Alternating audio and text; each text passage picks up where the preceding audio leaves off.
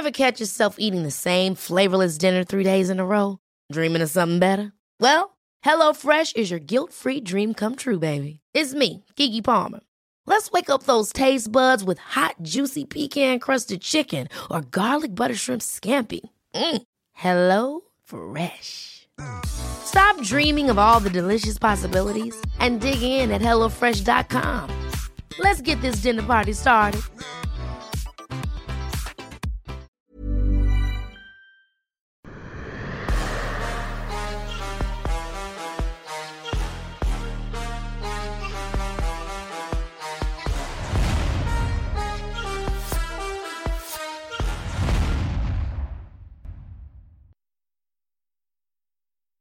Bonjour à toutes et à tous, bienvenue dans King Energy, le King qui est très élégant une fois de plus.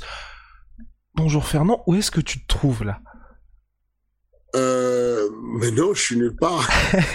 je suis nulle part. C'est pas parce que j'ai un Panama que je suis en vacances. Hein. Non, non, non, je suis chez moi. Simplement, simplement chez moi dans une autre pièce et puis, euh, et puis c'est tout. Oh, waouh. Euh, toi, tu vas bien alors? Ben oui, moi ça va tranquillement, tranquillement. En plus, la pression commence à monter la semaine prochaine. Arrêt 5 titres inaugural Bantamweight avec Taylor Lapillus qui revient. N'hésitez pas, il reste quelques places et ça devrait être la folie comme à chaque RS Fighting Championship finalement. Et en parlant des actualités un peu qui te concernent, il y a Alan Bodo contre Josh Parisian qui vient d'être annoncé, un vétéran d'RS Fighting Championship contre Alan. Est-ce que tu peux un peu nous parler de ce combat-là? Si tu as le droit d'en parler, parce que... Oui, c'est bon, le combat est validé, euh, les contrats sont signés. Euh, ils vont s'affronter le 25 juin. Et ce que le premier mot que je, qui me vient à l'esprit, c'est combat très équilibré. C'est fou parce que euh, Alan, à l'époque, devait combattre en 93 kilos sur Ares, en Afrique du Sud. Et Josh Parajian devait combattre sur la même carte. Ensuite, Josh Parajian repart sur le contender, ensuite il signe à l'UFC, et puis il va faire euh, euh, un certain nombre de victoires et de défaites à l'UFC. Euh, et là, il va affronter Alan. Ils ont d'ailleurs le, le, un point commun, c'est un adversaire, c'est Porter ils ont perdu tous les deux à la décision contre Josh Parisian. Mes pensées vont à Alan qui, du coup, déjà sur le dernier combat, je lui avais déjà dit, je pensais que c'était son ultime euh, chance, ou en tout cas une épée de Damoclès sur sa tête, parce que ça coupe vite à l'UFC. Euh, et puis, euh, du coup, je, je, suis, je suis content. J'ai une pensée pour lui. Je suis content pour lui qu'il a encore une. Il a fait une performance correct la dernière fois, une performance décente où euh, il a lutté contre ses démons, il s'est battu, il est resté euh, toujours dans l'agressivité jusqu'au bout, il a voulu gagner euh, jusqu'au bout et, c'est bien. Et, là où les gens voient de l'arrogance quand il se met à charrier son, son adversaire, moi je vois ça une évolution, une évolution sur l'état d'esprit, une évolution sur l'état de stress, une évolution sur l'état d'appréhension du combat, la confiance de soi-même c'est une manière de travailler les choses et, et, c'est une bonne chose pour lui. Euh, je suis content pour ça. Je salue les, les, équipes du Management Factory euh, qui, qui on a fait un beau travail, on va dire ça, euh, de pouvoir convaincre Nick euh, de laisser de, de, de, de, laisser Alan à continuer à faire son travail, de, de, de tenter encore d'aller chercher une victoire à l'UFC et, euh, et c'est une bonne chose. Donc, euh, je, je, le camp d'entraînement a démarré et il y a une très belle animation. Il y a peut-être, on aura une vidéo sur les réseaux sociaux de Alan qui est en guerre mondiale avec à la fin d'entraînement, les deux étaient morts et tout, et, et, euh, et, ils ont démarré sur un thème sur lequel Alan était en dessous et Alan devait sortir de la montée de de Boulogne, sauf que Boulogne, en ce moment, il doit être autour de 140 kilos. Donc, c'était c'est un vrai bateau sur toi. Et, et c'était chaud il y avait une grosse animation. Euh, je pense qu'il y avait des community managers dans le coin, ils vont peut-être mettre ça en ligne, c'est une bonne chose. Mais en tout cas, voilà, je suis impatient pour, pour ce match-là, un match très équilibré. Euh, c'est toujours un autre Français sur la, sur la FAT4, sur, sur le recette de la reste, et, et c'est une bonne chose pour la préparation de l'arrivée de, de, de l'UFC un jour. Et, oh, d'accord, le, le, teasing est là, mais comment toi tu vas préparer ça? Parce que l'aspect mental, je pense, c'est déterminant, parce que là, c'est plus, on va dire, du côté d'Alan, défaite interdite. Et ça, est-ce que c'est quelque chose, vous n'en parlez pas? Comment est-ce que vous vous préparez pour quelque chose comme ça? Non, surtout, on n'utilise pas ce mot-là. Défaite interdite, c'est pas le bon truc. Dès que tu amènes ce genre de, de point d'ancrage négatif où tu dis, OK, tu joues ta vie, bah, du coup, la personne a une pression supplémentaire qui va venir enrayer la machine. On a plutôt besoin d'apporter un mot du genre, donne le meilleur de toi-même. Si tu donnes le meilleur de toi-même, même si tu perds le combat, tu seras fier de toi et tu n'auras pas de regrets. C'est tout. Amuse-toi, prends du plaisir, donne le meilleur de toi-même. Euh, mais parce que le, le, subconscient est, assez intelligent pour capter que bon, mon, boulot, je peux perdre mon job. Enfin, je suis sur mon dernier combat, j'ai eu un contrat de quatre combats, je suis sur mon dernier combat. Si je n'ai pas une victoire, ça pourrait mal se passer. Euh, tu le sais déjà ça. Mais ce que tu, ce que tu dois utiliser, ce que tu dois faire, c'est d'aller chercher plutôt de la positivité pour que tu puisses rester en état de flow. L'état de flow marche rarement avec l'état euh, d'extrême enjeu. Si l'enjeu est très extrême, alors tu as du mal à être en état de flou. C'est l'état. Quand tu es très très en danger, tu es dans un tunnel où tu es en mode automatique et tu, tu joues ta vie, ta, ta vie quoi. Alors que l'état de flow, c'est un moment où il y a ce côté très concentré, mais un côté très jovial où tu es bien, où tu es en état d'osmose totale et tout en homostasie. Donc, euh, il faut faire attention à, à, ne pas aller sur des mots du genre euh, interdiction de perdre. Non, s'il perd, la vie va continuer, on va, on va suivre. Avançons avec le Cage Warriors. La semaine dernière, il y avait le titre middleweight qui jouait avec Jati Melan en vétéran d'Ares Fighting Championship, décidément. Et malheureusement, Jati s'est incliné pour la première fois de sa carrière par TKO. Et il y a eu ce problème de lentille qui a peut-être précipité sa défaite. Toi, je voulais qu'on parle aussi de ça. J'imagine que tu as pas mal de combattants qui ont des lentilles de contact. Est-ce que pour toi, c'est as des prérogatives par rapport à ça?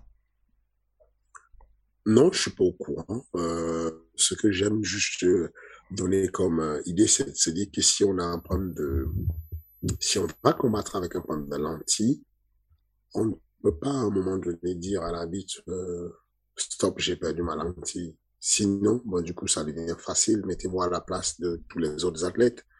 Euh, du coup, ce que j'ai fait, c'est que je vais là mon mon combat contre, euh, je vais combattre contre, je sais pas moi, euh, Anderson Silva. Et puis, si je sens que je suis en danger, je, je dis que j'ai perdu ma lentille, le combat s'arrête. Personne ne va arrêter mon combat. Quoi. Enfin, on peut pas fonctionner comme ça. Si tu arrives sur le même et que tu es asthmatique, euh, tu dis, bon, les gars, je suis désolé là et tout, euh, euh, je, n'ai pas pris ma pantoline juste avant de monter. Bah, bah écoute, euh, qu'est-ce qu'on fait Enfin, du, coup, on fait quoi?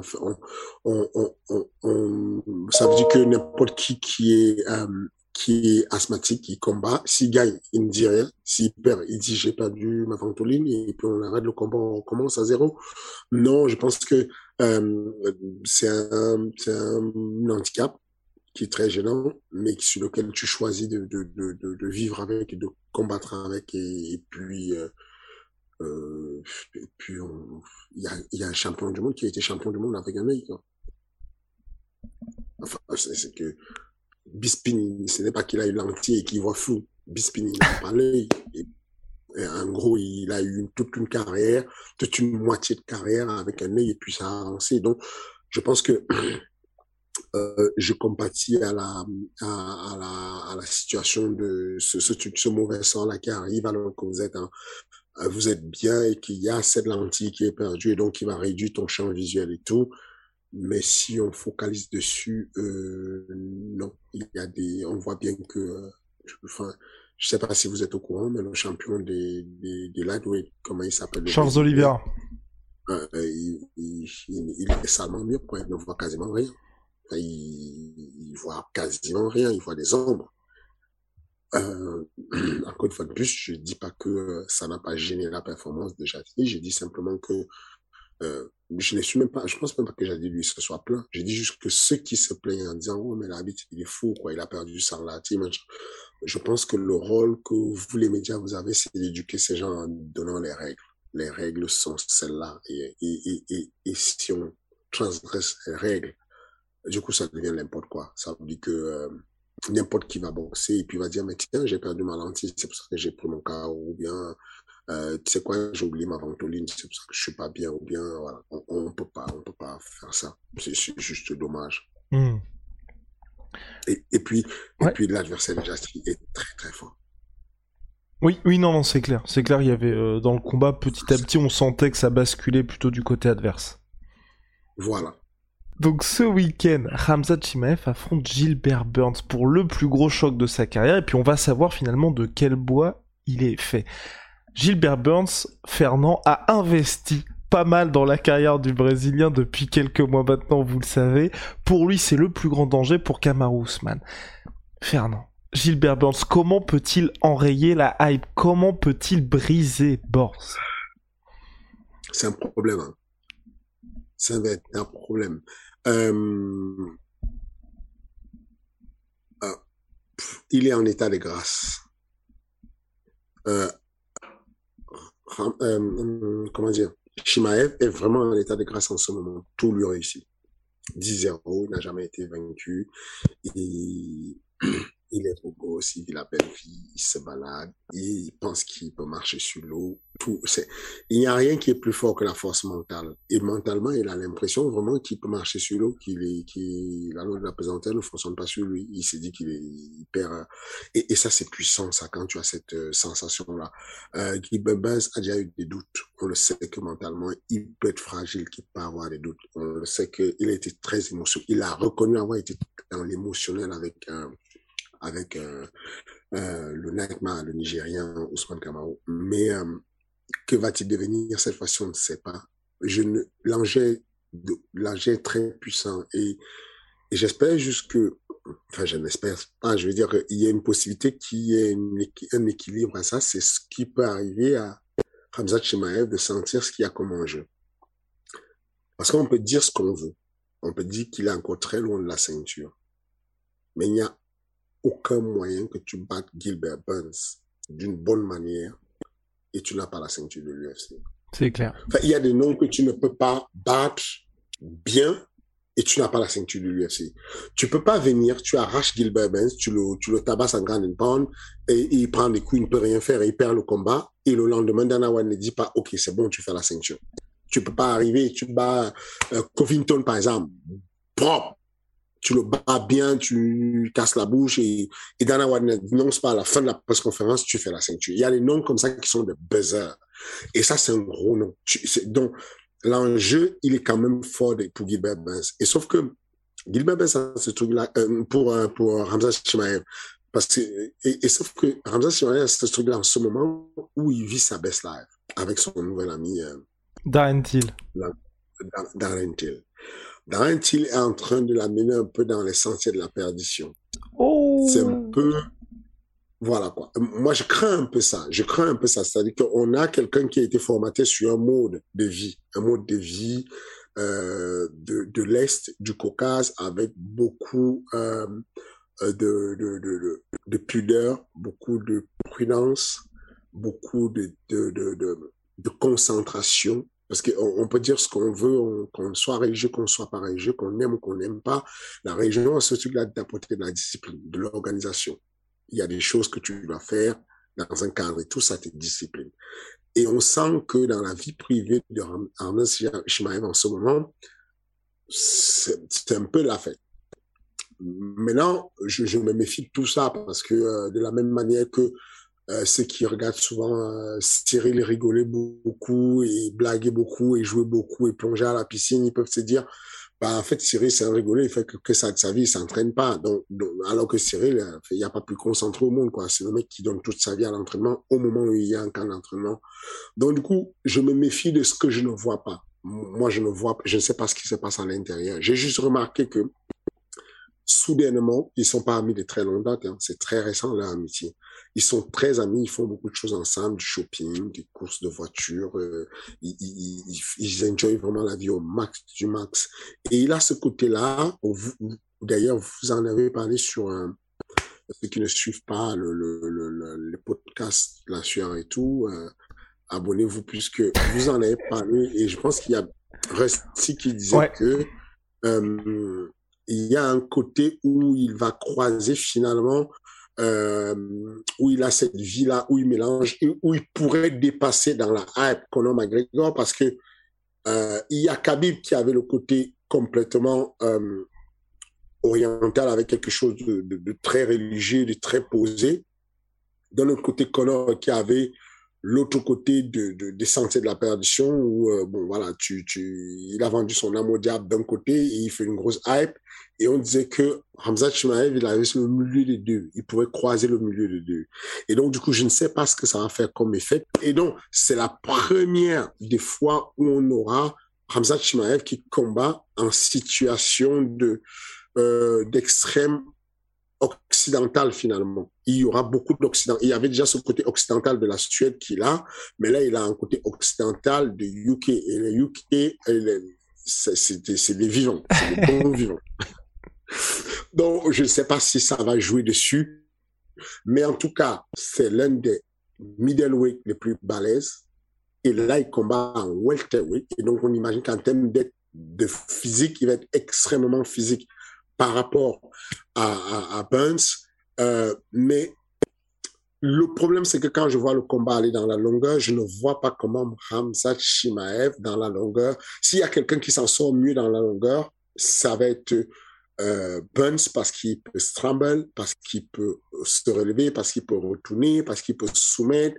Même en boxe, attention, Ben a fait de très grands projets, progrès. En tout cas, il est en avance, selon moi, selon ma vision des choses sur la boxe. Mais toujours est-il que les odds me tuent. Tu comprends ça, là? Les- Parce qu'on est à une cote de 5 pour Gilbert Burns. Enfin, comme si c'était finalement lui qui était 15e.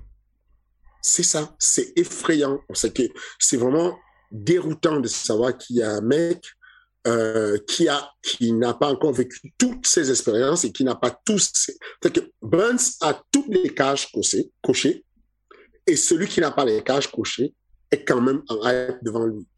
Voilà.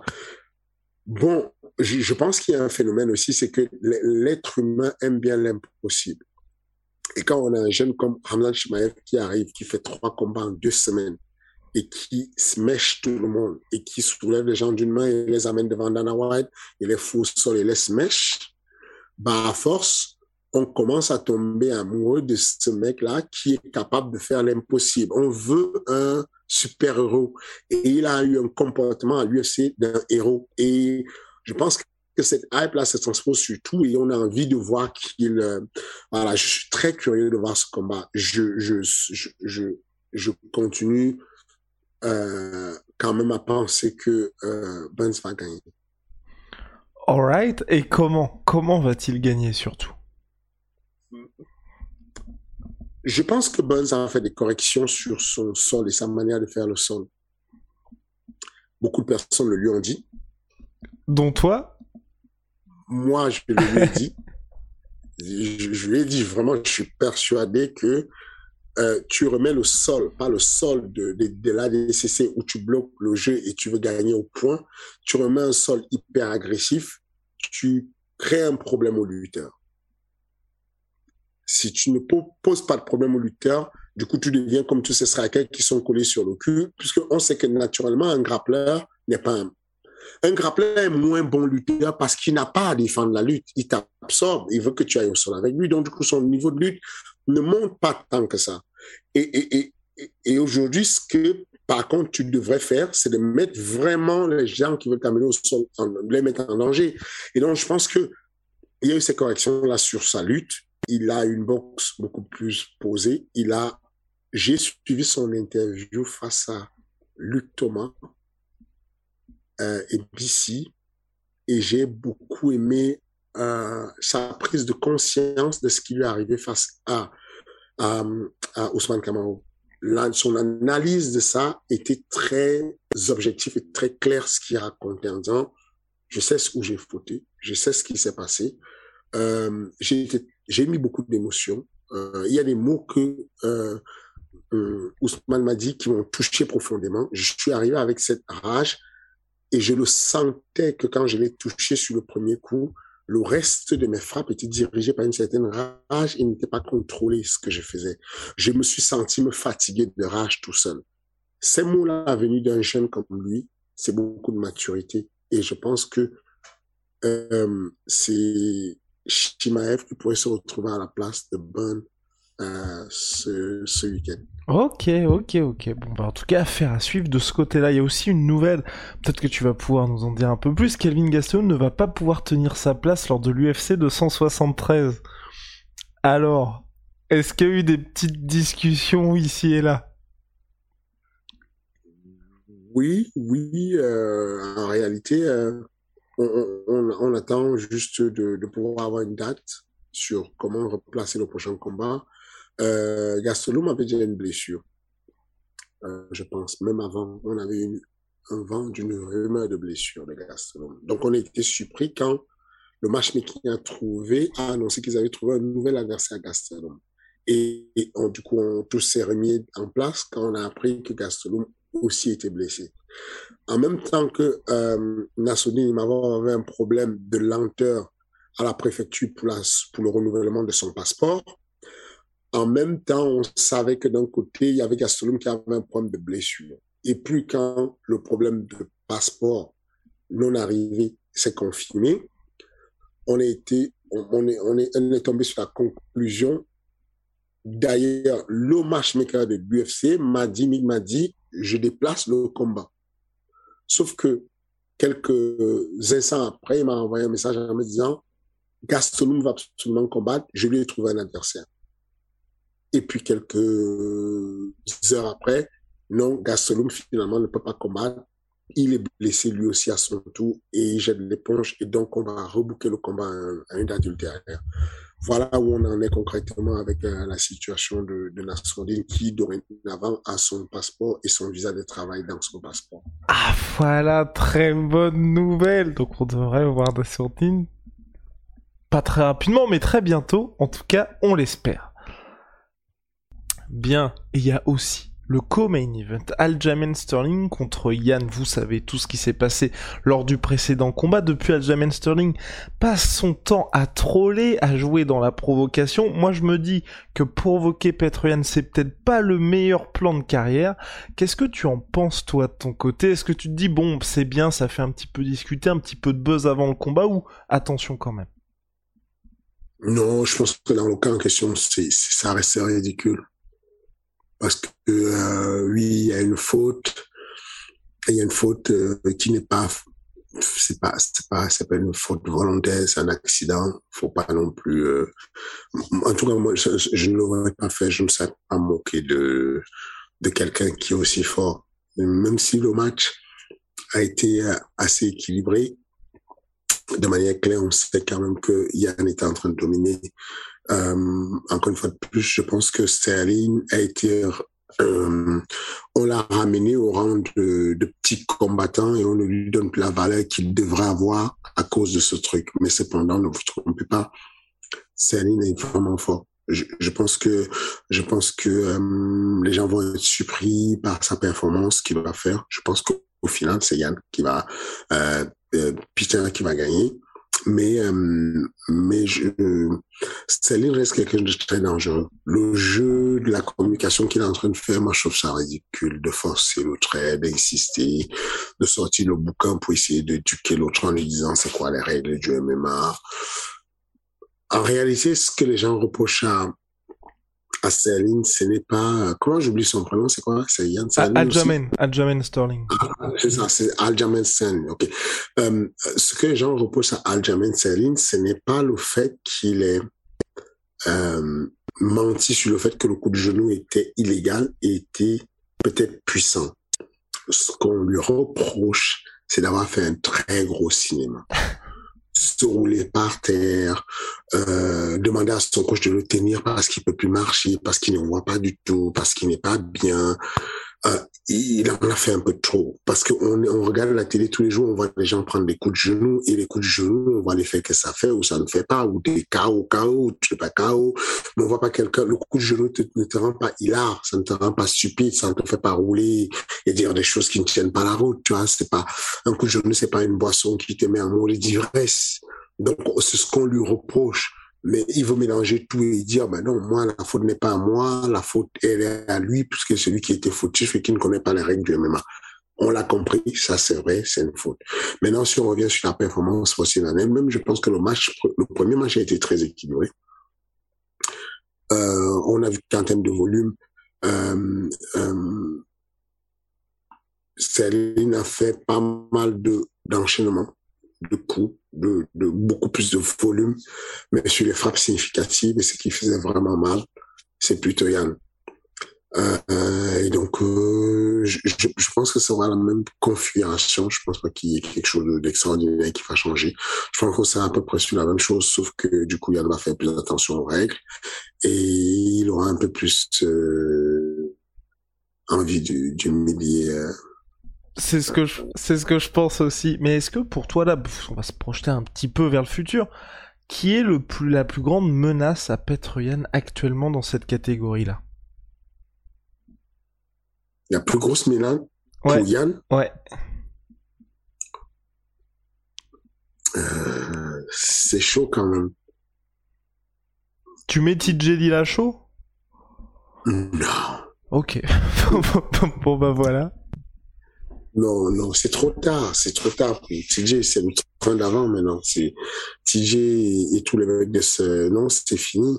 Parce qu'on a eu le combat contre Sandagon, on a vu ce que ça a donné. Même si c'était serré. Sandagon, ça pourrait être la personne. Parce que pour le coup, il a encore une marge d'évolution. TJ Dillashaw n'a plus de marge d'évolution. Sandagon, je pense qu'on n'a encore pas vu le max de Sandagon et qu'on pourrait voir quelque chose d'extraordinaire. Mais voilà, il n'y a pas beaucoup de personnes qui se démarquent dans cette catégorie. Euh, il est spécial, c'est un gros guerrier. De, de, c'est un gros guerrier. On dirait qu'il est intouchable. tu lui sors le meilleur comme que tu as, il ne bouge pas, il ne bronche pas. je, ne vois pas un gros danger immédiat pour lui. Un jeune qui arrive, euh, non, peut-être sans mais c'est tout. Hmm, peut-être la longévité puis le menton qui finira par s'étioler combat après combat. Je sais pas si tu veux qu'on parle du main event euh, Alexander Volkanovski contre Korean Zombie. Peut-être que toi tu vas pouvoir apporter quelque chose que j'ai pas entendu jusqu'à maintenant, mais pour moi c'est le combat le plus déséquilibré. Et bon, voilà. Oula. Ah, il y a le petit sourire en coin, peut-être qu'on va avoir droit à quelque chose. Non, non, non, ah, non. En gros, tu considères que c'est un mismatch, ça Bah, un peu quand même. Ok. Euh, oui, je suis le papier. ok, bon, ok. Le papier, je... on va pas inventer quelque chose. Il y a, y a rien à inventer, c'est un match assez compliqué. Euh... Ouais, on va bien. ouais, bah ça, de... ça... Toi, ton pronostic pour celui-là. Vas-y. C'est fou quand même que euh, les matchs les plus intéressants soient tout en bas plus on monte et moins c'est intéressant en fait finalement. Mais oui, et, justement par rapport à ça, moi, tu, tu te dis pas que l'UFC a peut-être fait une erreur là avec ce, enfin pas une erreur, cette UFC 273 où mine de rien, on avait vu avec Ross dans les chiffres, Burns Shimaev, ça écrase absolument tout et en plus c'est en trois Tu, fais quoi? Tu mets, tu me Shimaev au-dessus d'une ceinture? Bah je ferai ça. Parce que je, je me permets de le rappeler, ils l'ont déjà fait l'UFC. L'UFC l'a déjà fait. C'était lors de Nate Diaz Conor McGregor numéro 1 qui était en main event et juste en dessous, il y avait Misha Tate contre Holly Holm pour la ceinture bantamweight. When you're ready to pop the question, the last thing you want to do is second guess the ring. At BlueNile.com, you can design a one-of-a-kind ring with the ease and convenience of shopping online. Choose your diamond and setting. When you find the one, you'll get it delivered right to your door. Go to Bluenile.com and use promo code LISTEN to get $50 off your purchase of $500 or more. That's code LISTEN at Bluenile.com for $50 off your purchase. Bluenile.com code LISTEN. Ah, c'est moche. je me souviens même plus de ça, mais c'est moche. Pour toi, c'est quelque chose, c'est impossible après... à faire ça il y a une espèce de règle qui dit que, enfin, rien n'est au-dessus d'un titre. Il y a une espèce de règle, on respecte tellement le titre qu'on s'est dit que s'il y a un titre, c'est ça qui devient le main event. Et, et, depuis qu'il avait fait, ils n'ont jamais fait d'ailleurs, mm. au point de, euh, au point de, de, de, justifier le titre intérimaire des poids lourds pour donner une valeur et le mettre au-dessus de la ceinture de, de comment il s'appelle la championne de bantamweight Oui, c'est Amanda Nunes. Donc, si tu veux, ça me paraît bizarre. Euh, non, je, je, reconnais que Shimaev, Burns, c'est le clou du spectacle. Mais donc toi, tu fais quoi? Imaginons. Il y a tout ça chez Ares. Il y a tout ça chez Ares Fighting Championship. T'aurais fait quoi? Voilà, maintenant je vais poser des questions comme ça. Moi, je les rapproche, mais sans inverser. Ça veut dire que, euh, par exemple, sur Ares 5, non, Ares 6, le 20 mai, est-ce qu'on a déjà dit ça? Est-ce que c'est officiel? Je peux pas dire ça ou pas? Je sais même pas si on a déjà communiqué dessus. Je ne sais pas. Euh, mais tu peux lâcher une petite bombe. Hein euh, il y a, je vais pas donner les noms, il y a un Polonais qui a un très beau palmarès de 9-2 chez les poids lourds, qui va faire le titre contre Marcel Sichev parce qu'on pense qu'il est éligible pour le titre, on voit sa performance sportive à la salle et on pense qu'il a largement le titre. De la même manière qu'on a vu Céline faire le titre sur son premier combat, son tout premier combat au TKO aux États-Unis, au Canada. Il avait fait son, le titre et puis il avait défendu le titre. Ensuite, il était rentré à l'UFC. De la même manière, on a l'impression que Marcel Sichev aujourd'hui, il a un niveau chez les poids lourds qui malgré son inexpérience, qui lui permet, parce qu'il a déjà été champion du monde en lutte en, junior, ça lui permet d'aller chercher le titre, un titre sur Ares. Et donc, du coup, on va le mettre sur le titre contre un Polonais, le 20 mai. Sauf qu'en dessous de cette carte, on a des gens qui attirent du monde et qui font plus de bruit et dont le combat intéresse plus que le combat du titre. Je parle là de Jackie Jeanne, par exemple, de Yacine Bouganem, qui a combattu déjà sur Arès et qui a fait un carton plein. Donc, sur Arès 5, ceux qui n'ont pas encore pris euh, le pack, d'ailleurs, qui est en ligne, normalement, le pack devrait être en ligne aujourd'hui. Le pack avec euh, les trois événements, l'événement de avril, l'événement de mai, l'événement de juin. On pack et en gros sur ces packs on a euh, on a euh, cette carte là où on met le premier combat qui est le numéro 1 qui a la ceinture qui est le titre mondial. Ça va être Marcel Chef contre un Polonais. Attention Marcel maintenant euh, il représente la France, il a pris beaucoup d'énergie sur la France. Les Français lui ont rendu beaucoup. D'ailleurs, c'est fou parce que je pense que c'est l'athlète le moins, euh, le moins connu sur Ares qui reçoit le plus de propositions de sponsors. Des, des, des, pour vous dire l'intérêt qui porte, que, que, les, annonceurs portent sur Marcel, mais en tout cas, on n'a pas aussi pas mal de propositions de personnes qui voulaient activer un sponsoring sur Marcel. Et donc, du coup, Marcel Chef combattra pour le titre mondial contre euh, un Polonais dont je tairai le nom pour le moment. Et ensuite, euh, et ensuite, on aura des combats très importants qui vont arriver. Donc voilà, ma réponse est celle-là, que si j'étais à la place de l'UFC, je ferais dans ce temps-là, de me dire que euh, je vais mettre... Après, si les combats sont au même niveau de, de hype, non, non, si il y a trois ceintures alignées, par exemple, comme sur Ares 7, on aura trois ceintures alignées. S'il y a trois ceintures alignées, on va prendre la ceinture qui a le plus de hype pour la classer en main event, ensuite comme main event, ainsi de suite.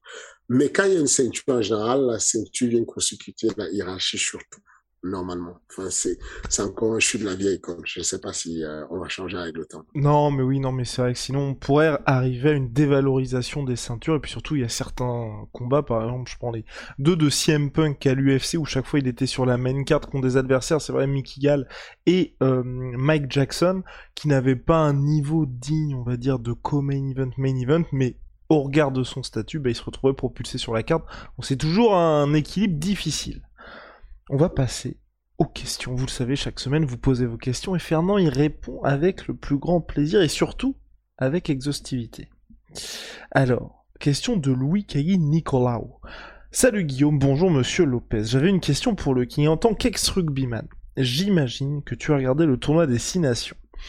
Est-ce que Fabien Galtier, donc sélectionneur de l'équipe de du 15 de France, t'inspire notamment autour de la méthodologie de recherche de la performance sportive et notamment avec la mise en place de sa cellule analyse qui utilise notamment les statistiques avancées pour mieux comprendre les clés d'un sport? Merci pour ce que vous faites.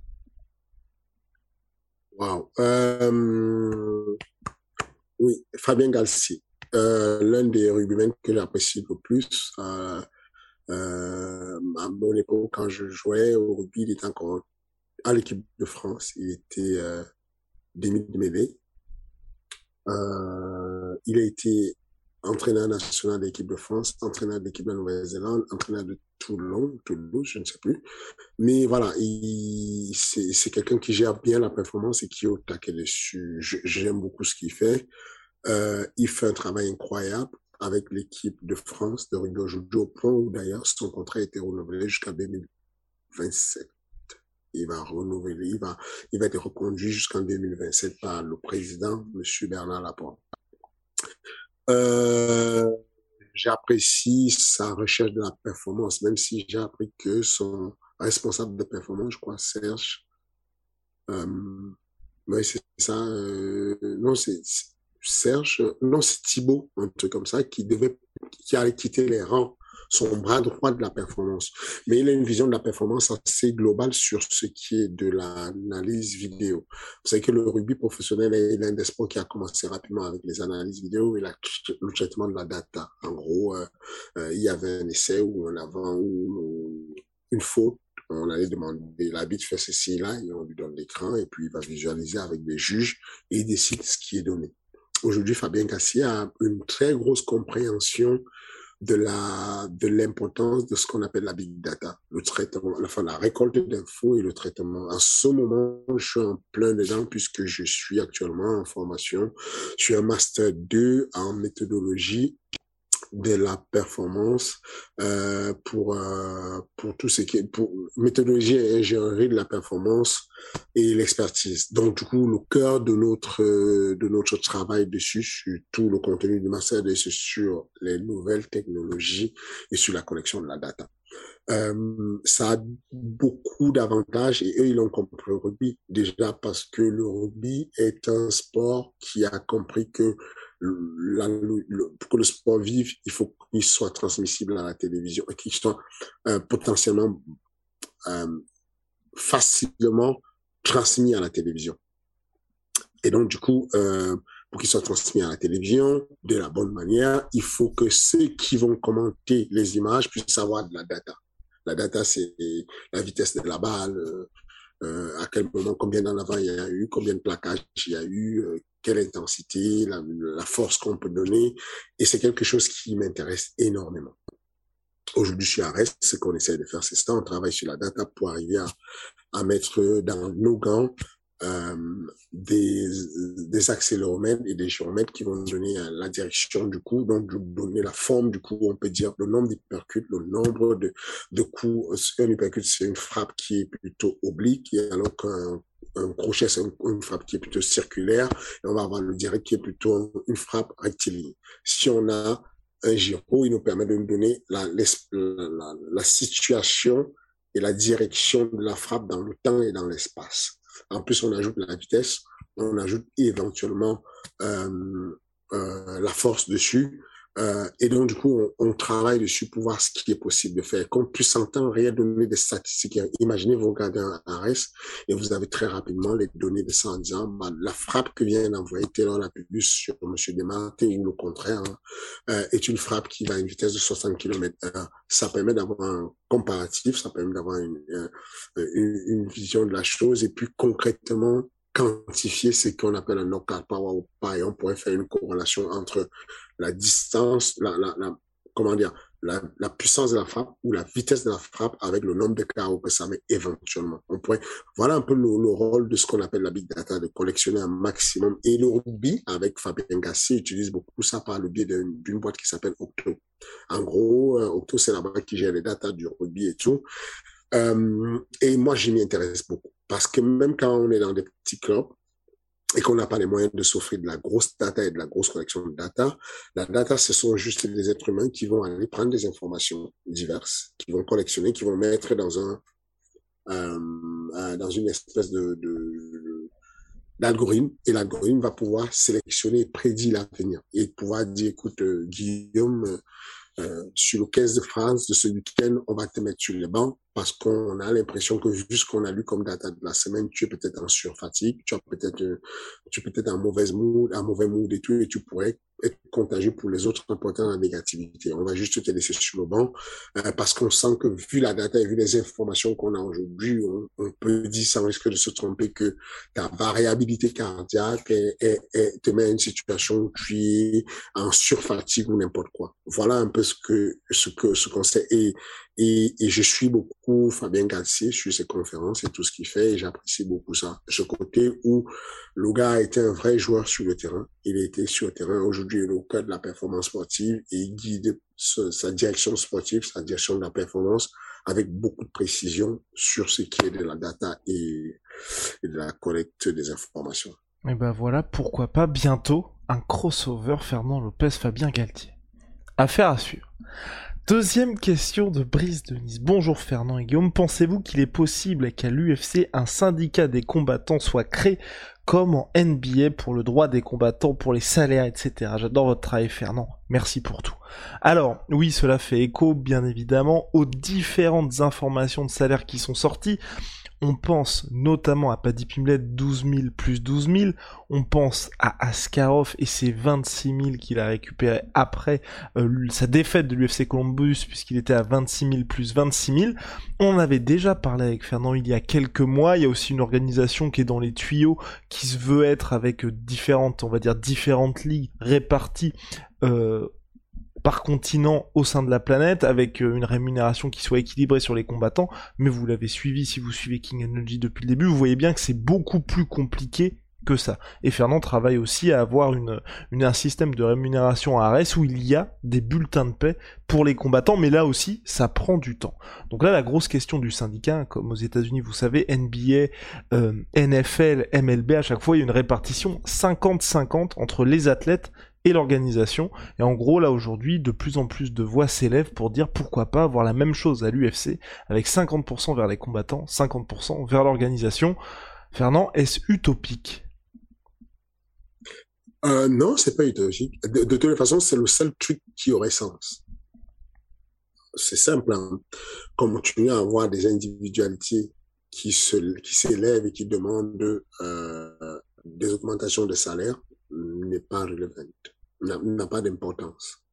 Parce que euh, c'est toujours la grosse masse qui est l'UFC qui va, qui va avoir face à face avec un athlète. Et ça ne change rien. Ça ne change pas la donne. Ça ne pèse pas.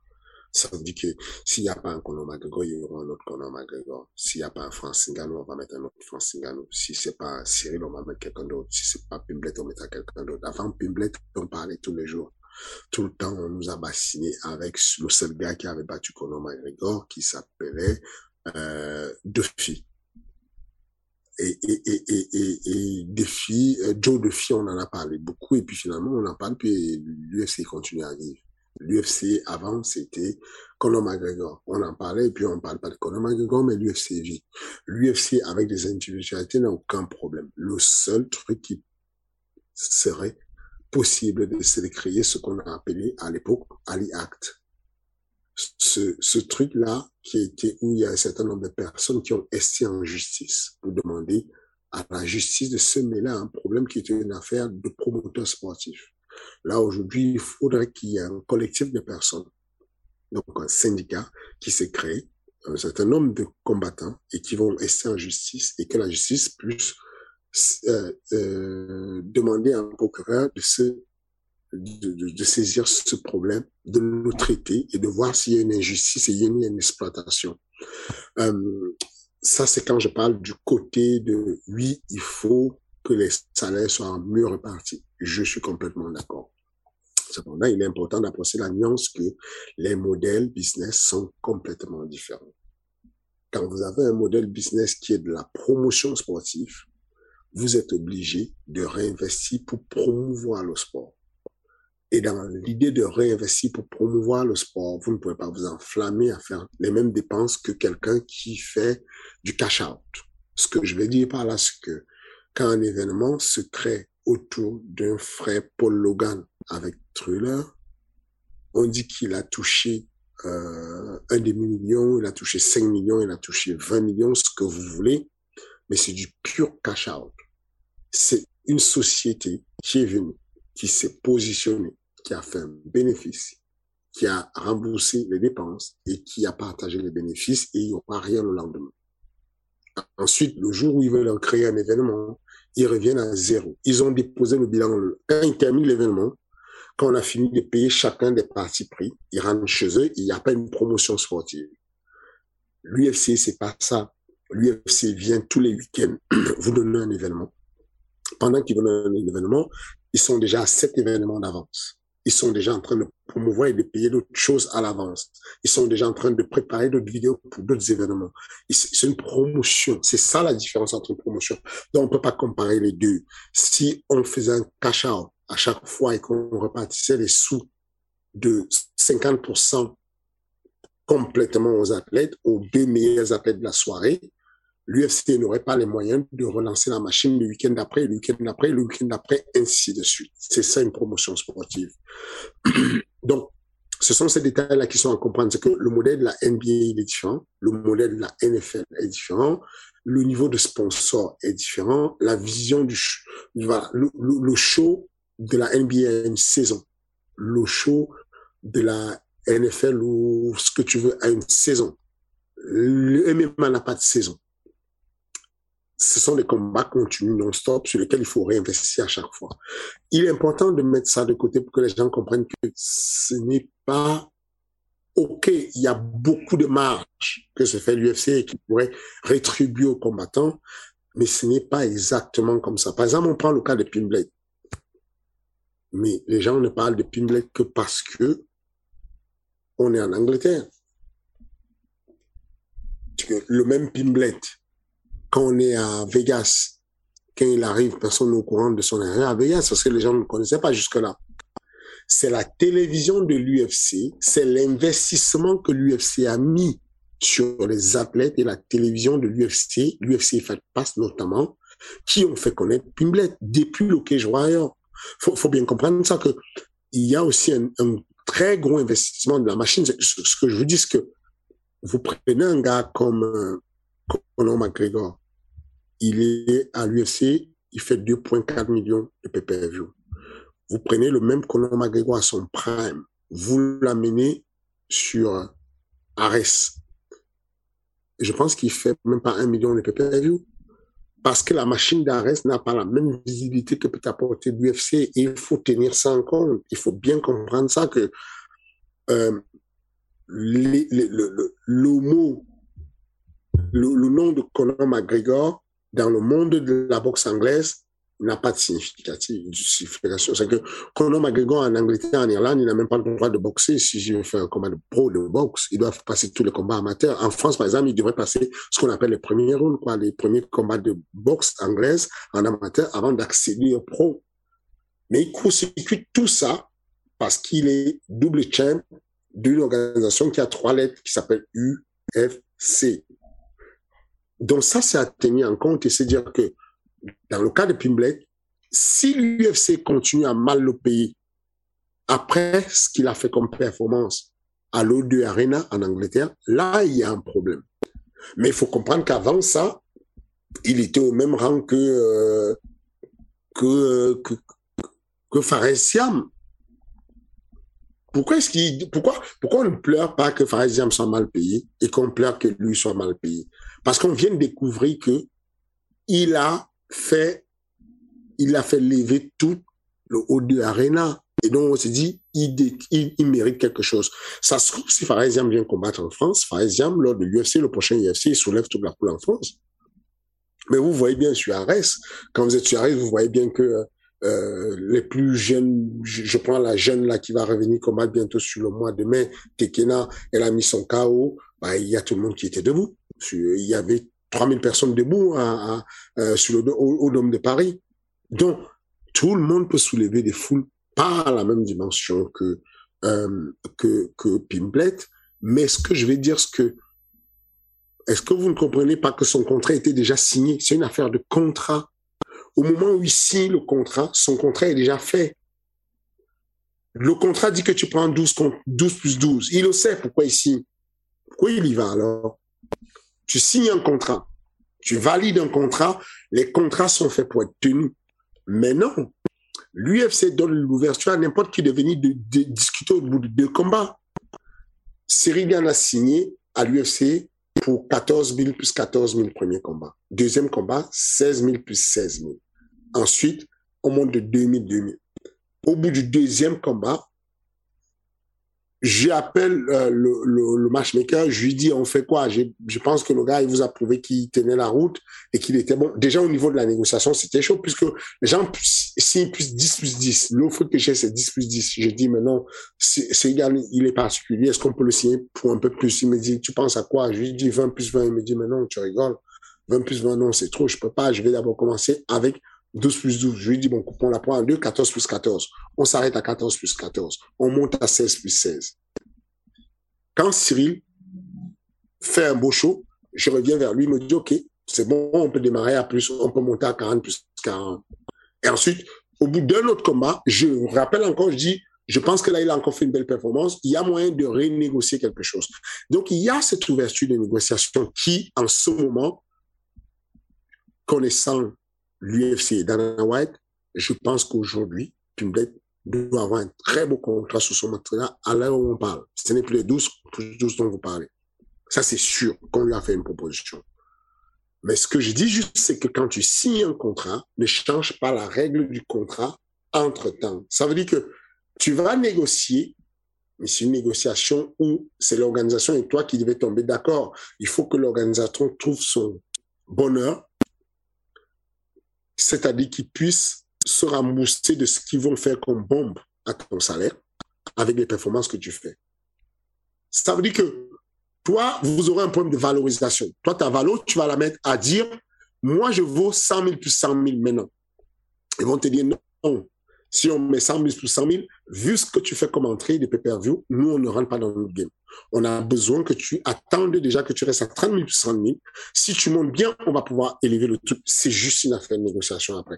C'est pour ça que je dis, c'est bien de clouer l'UFC à son pilori et de lui faire mal et tout, mais il faut tenir compte de tout et connaître tous les paramètres de l'enjeu. Ce n'est pas le même modèle de business avec les autres organisations. Ce n'est pas la même chose tu viens signer, c'est à l'entrée que tu dois dire non si tu ne veux pas. Mais si je viens signer avec toi, je valide un contrat, quel que soit ce qui se passe, quel que soit le changement, j'ai un contrat qui me lie déjà. Ensuite, je peux négocier et dire, écoute, tu peux faire le con et garder le contrat sans le bouger, mais moi, je suis pas d'accord avec toi et je vais me casser. Ou alors, tu peux m'aider puisque je te fais rentrer beaucoup d'argent, tu peux m'aider à gagner un peu plus et je continue à faire mon, mon rôle et je te fais gagner un peu plus d'argent. C'est juste une affaire de négociation après.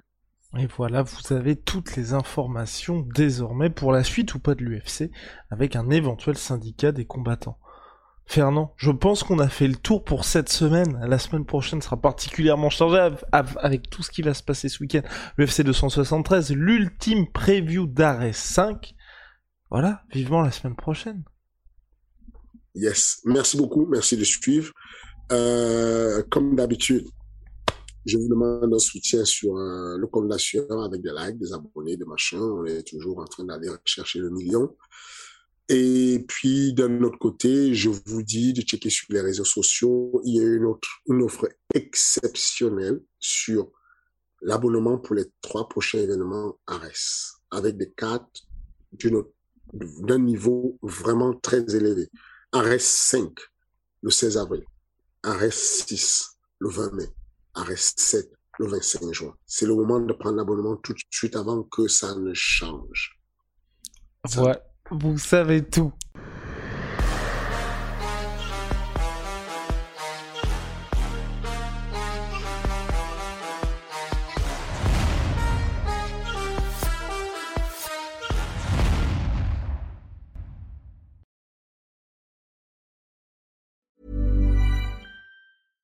Ever catch yourself eating the same flavorless dinner three days in a row? Dreaming of something better? Well, HelloFresh is your guilt-free dream come true, baby. It's me, Kiki Palmer. Let's wake up those taste buds with hot, juicy pecan-crusted chicken or garlic butter shrimp scampi. Mm. Hello Fresh. Stop dreaming of all the delicious possibilities and dig in at HelloFresh.com. Let's get this dinner party started.